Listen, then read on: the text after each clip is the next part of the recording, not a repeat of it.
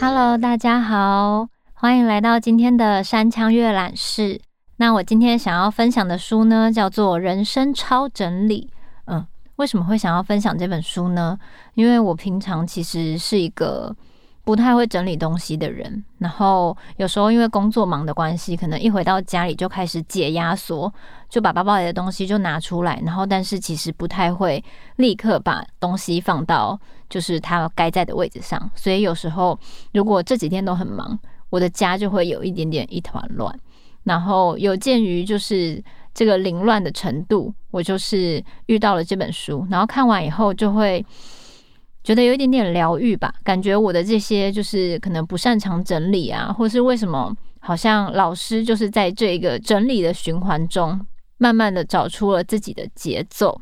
那这本书它封面上有一个副标题，嗯，他说任何整理术都比不上你开始思考，想要焕然一新。该整理的不是物品，而是思考方式、人际关系，还有你自己。嗯，因为像有人不是会说，就是你房间的凌乱程度可能会反映你的心境。然后我有时候就是一忙碌，看到我凌乱不堪的房间，就想说，也许我现在心里真的很混乱吧。然后翻到了这本书以后呢，我觉得非常适合把它介绍给大家。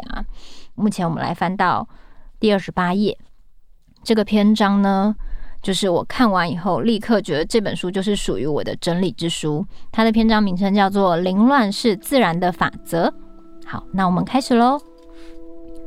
我们先从为什么需要整理整顿这个问题开始来谈吧。人们常说整理整顿是任谁都必须做的事，这是为什么呢？其实理由很简单，因为目前的状况很凌乱。那么为什么会凌乱呢？并不是这个人的个性不好。好比狗还有幼儿，要是放任他们不管，肯定会把周遭搞得一团乱，不会自己收拾。但你若问他们为什么搞得乱七八糟，应该问不出任何答案。但不妨想象一下，因为搞得一团乱，让他们心情很愉快，因为愉快才会这么做。不单是幼儿与动物，自然界也是如此。一旦放任不管，就会有越来越散乱的倾向。这个物理学上是指熵。这个字是一个火部，在一个商人的商，然后这个字呢，就是指说用以计算物理系统中无秩序或混乱程度的一种亮度，是指熵不断增加的这个最大原则。换句话说，就是将这种散乱的状态予以均值化。反过来想，所谓收拾好的模样，就是东西并非处于随机状态，而是相同的种类聚集在一起。清楚地划分出密集与空无一物的空间，也就是呈现非均值的状态。这种非均值状态是人类打造出来的，也就是人工。都市是人工的产物。我们去乡下地方，走入深山，潜进海底，就会看到与人工化都市完全相反的自然。好，这一篇章到这里结束。我那时候看到这个小小的段落，我就觉得说。啊，我好像找到我凌乱的原因了。也许就是因为我很热爱大自然吧。当然这只是个借口，但是我的确对于就是要把相同的东西或是分门别类的把东西收好，有一点点障碍。然后也有可能是小时候的习惯，因为我可能东西拿出来以后，我就会想说没关系，我等一下再收就好了。然后就是因为这个等一下。所以我的环境就会看起来非常自然，然后你不理它，它就真的会有越来越散乱的倾向。接着呢，我看完这一篇觉得很疗愈之后，大概理解自己为什么会有这种凌乱的状态之后，他的下一篇叫做“生命是非均值的东西”。那我要开始喽。人们明明觉得自然比人工美，却觉得散乱的自然不美，所以硬要整理、整顿、清扫，以人工方式打造成非均值。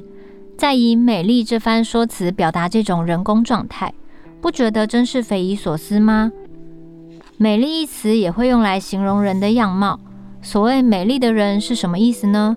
是指服装仪容打理得合宜整洁，化妆也很得体，或是整形手术成功，呈现人工美的状态？也许是吧。这是个值得深深探索的问题。再仔细思考一下，便多少会领悟出来。动物。或者说生命，其实是处于非均值的状态。也就是说，生命在宇宙这般的平均状态中，保持着一种堪称奇迹的绝妙平衡。就某种意思来说，也算是打理过的东西。所以，这算是一种神迹吗？我说说而已，别当真。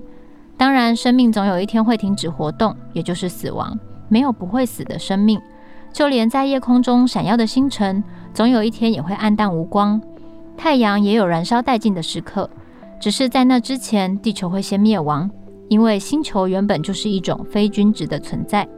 因此，我认为人类之所以崇尚整理整顿，或许是因为这么做能感受到所谓的生命吧。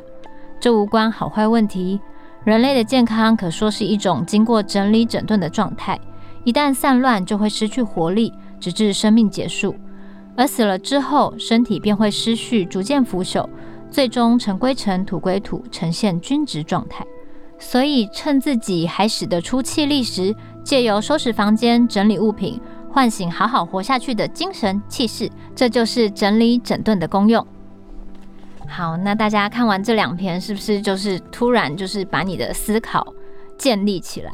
就是因为我觉得，一般市面上的书，其实现在很流行的都是断舍离，或是怎么样清扫你的家里，怎么样。归纳、收纳东西的整理书比较多，然后，所以我看到这本书的时候，我觉得它比较是一些整理的思考的部分，然后我觉得也很推荐给大家，因为常常有时候你一时心血来潮，大大的整理一番之后，没过多久又乱了。那我觉得其实你从思考上去做，也许它并不会立即见效，但是当你有这个思考能力。然后把它运用在你的日常的时候，也许你的整理跟维持会比较容易。然后再来，他有说，除了呃整理的东西，并不是整理物品以外，而是思考方式以外，还有人际关系跟你自己。那所以我后面还想要分享一篇，就是关于人际关系的整理。那这篇在一百页，然后这篇的篇名叫做《最该断舍离的是人际关系》。前面谈了一些关于整理物品、整理思考的事，这一章我想谈谈人际关系的整理整顿。什么是人际关系？当然，人际关系有各种等级，譬如除了自己以外的他人与自己的关系，首先是父母、手足等直系亲属，其次是情人与伴侣，再来是家族中的亲戚。有工作的话，会因为工作上的连结而接触许多人。就连玩乐也会自然找到同好，这些关系都会随着个人的成长而改变。过往的关系也会以某种形式持续着，好比偶尔打电话、写张贺年卡之类的。当然，关系也有变得疏离的时候，有时结束一段关系，往往是另一段关系的开始。此外，他人也可能是因为工作而暂时联系的人。或是住在大都市里，几乎天天会遇到和你一起等车走向车站的人。如同前言所述，为了终结而思考断舍离的人，应该先整理自己的人际关系。干脆的斩断人际关系，和谁都没有往来的话，连丧礼都不必办了。所谓的断舍离就是这么回事，不是吗？接续下一个篇章，人脉是一种资产吗？就如同堆满屋子的物品一样，人际关系是要清理的东西吗？我认为这种事取决于当事人的觉悟。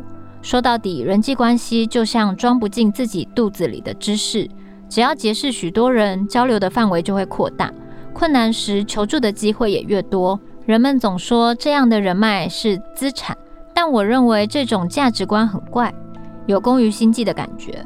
把朋友比作资产的说法本身就相当扭曲。其实资产什么根本就不重要，只要和对方碰面就很开心，共享相处的欢乐时光才是人际关系的基本。不以困难时能否得到对方援助的得失利弊来衡量友谊的人才是高尚之人。至少我是这么对待别人，也本着这样的想法在整理人际关系。基本上我与人结交无关利弊。只问开心与否，这是从我这边看到的价值，以及有没有会面的价值、交往的价值、结识的价值。当然，对方看待我时，或许也会发现某种价值，这就是问题所在。你与对方的价值观若是相同，这样的人际关系自然会持续，也就是普遍认知的良好关系。这份关系一旦变成单向通行，就会变得不太稳定。即使一方觉得有价值，另一方却不这么认为。要是状况不算失衡就还好，一旦有人感受到压力，关系就会生变。通常这时很容易陷入以金钱维持对价的险况，务必要多加注意。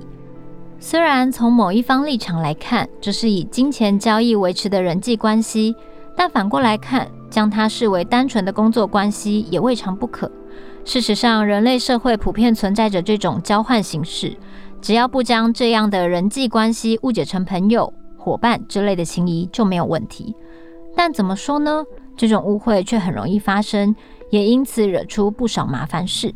嗯，好，分享到这里，我觉得其实看了这一篇，就是不管是人际关系，或是你在工作上，还有把人当成人脉。或是资产这些观念上，我就觉得其实有时候整理这个大方向，它其实只是一个名词。然后，当你把这个整理的这个名词套用在不管是你的周遭环境，或是你的人际关系上，它都是一个可以重新思考的问题。尤其是我觉得现代的人，就是当你从学生时期进入到职场。都会有不同的人际关系，然后你每换一个环境，每到一个阶段，就会跟人产生新的连接。那人就是来来去去，然后朋友或是公司的人也都是来来去去。那你要怎么样面对这些呃合久必分，分久必合的一些关系？我觉得这本书其实就是帮你整理了各种，不管是实质上的周遭环境的整理，还有一些。关系上的人际关系的整理，它都有非常多的篇章，所以我那时候在看这本书的时候，其实我就是蛮多收获的。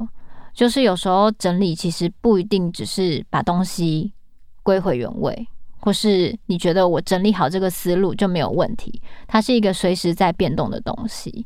然后这本书我刚开始看的时候，我就觉得就是很想推荐给朋友。然后我有一些朋友就是。跟着拿去翻了几页以后，就说怎么觉得这个人说话的方式跟逻辑，还有他的一些思路很跳跃。然后有些人就去查了一下这个作者，发现他是射手座的。然后因为我也是射手座的，所以这本书对我来说是非常受用的。因为我的想法有时候也会东一个西一个，然后非常跳跃。然后关于一件事情，我可能会反复思考。然后可能一下是从 A 到 B，一下是从 A 到 C。